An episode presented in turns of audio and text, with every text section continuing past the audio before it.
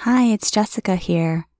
I'm a meditation coach, a women and maternal wellness educator, and a mindful mama of two. I am so glad you have shown up today to give meditation a try.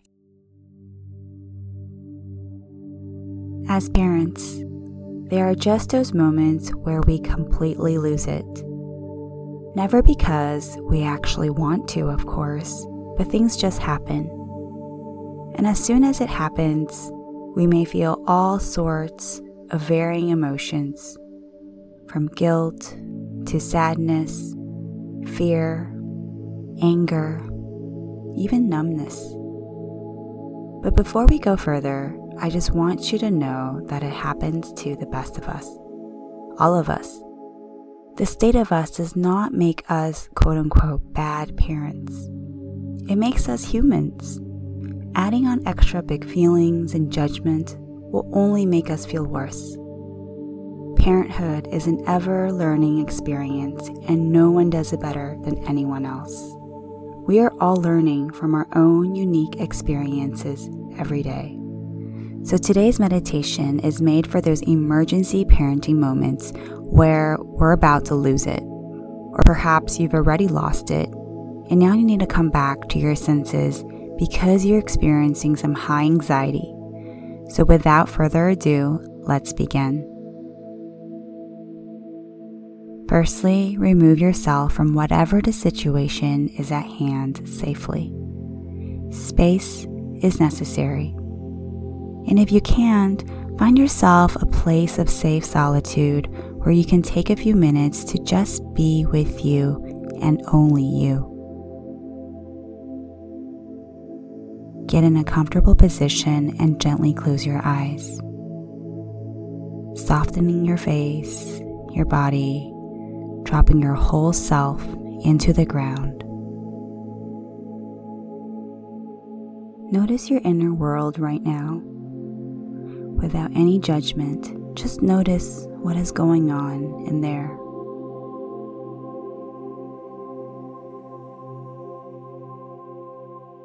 Observe where in the moment your body most needs support right now.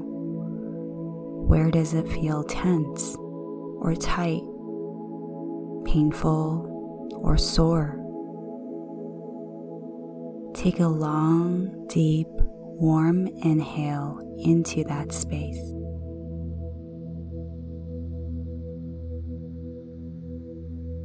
Gently let that go. Let's do it a few more times. Long, slow, and deep inhale. And gently release. Allow your whole body to drop into the ground below you. Feeling the weight of your body from your head to your shoulders, down your back, dropping into the bottom half of your body. Allow all the weight to rest in your seat. Feel yourself completely supported and anchored.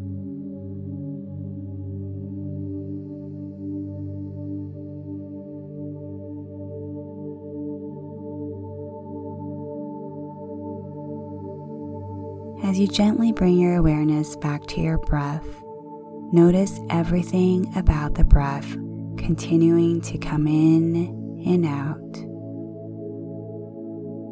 The pace, the temperature, where it falls in your body. Where does it leave your body? Maintain an awareness of peaceful, fluid breathing. Expanding where it needs be and letting go where it needs more space. Discover and pay attention to the breath. Watch it ebb and flow like tides coming in and out of shore.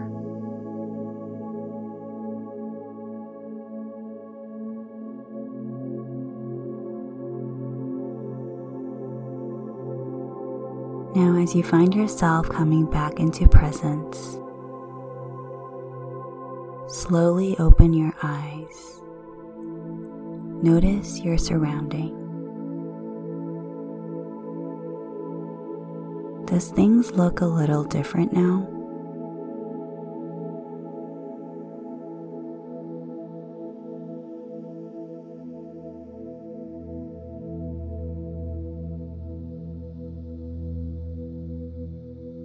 Identify five things you can see at this moment. Perhaps it's a bed, a book, a picture frame, anything you see in your surrounding.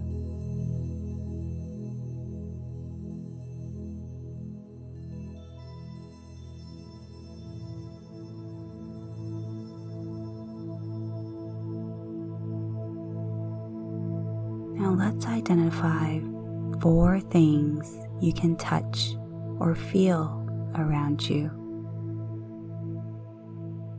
Perhaps it's the ground beneath you, the clothes against your skin, or the soft carpet on the floor.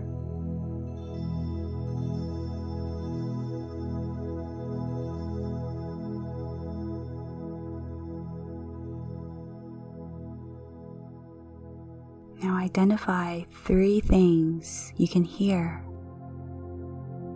Any sounds around you. Is it the cars outside your house? Or kids laughing? Perhaps the TV playing? Or the slow buzz of the air conditioner?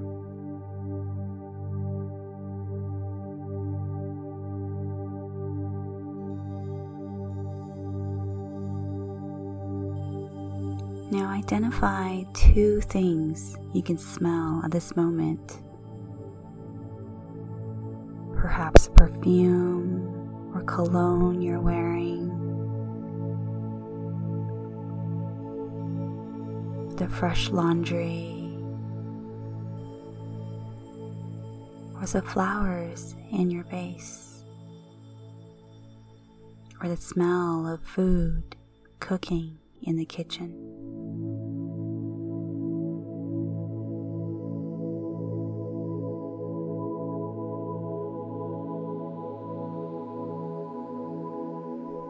Identify one thing you can taste right now. What do you taste inside your mouth? Is it toothpaste? Lingering coffee or tea? Or perhaps the food you had just eaten?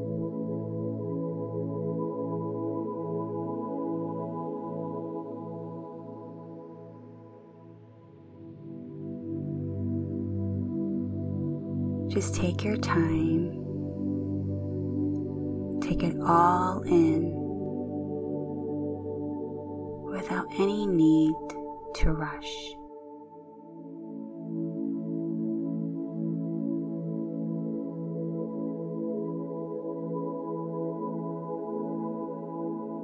And when you feel ready, when you feel ready to transition back to reality, I invite you to give some time to appreciate your own presence.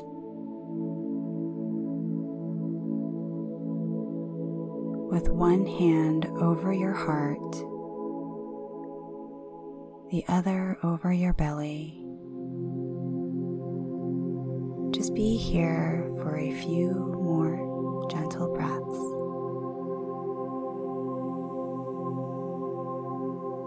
Noticing the breathing under your hands.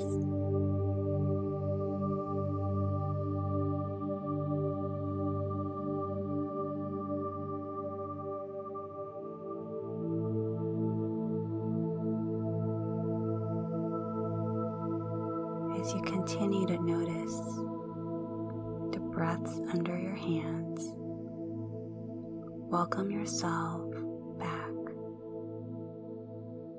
again and again with love, patience, and understanding. May you ease into your day.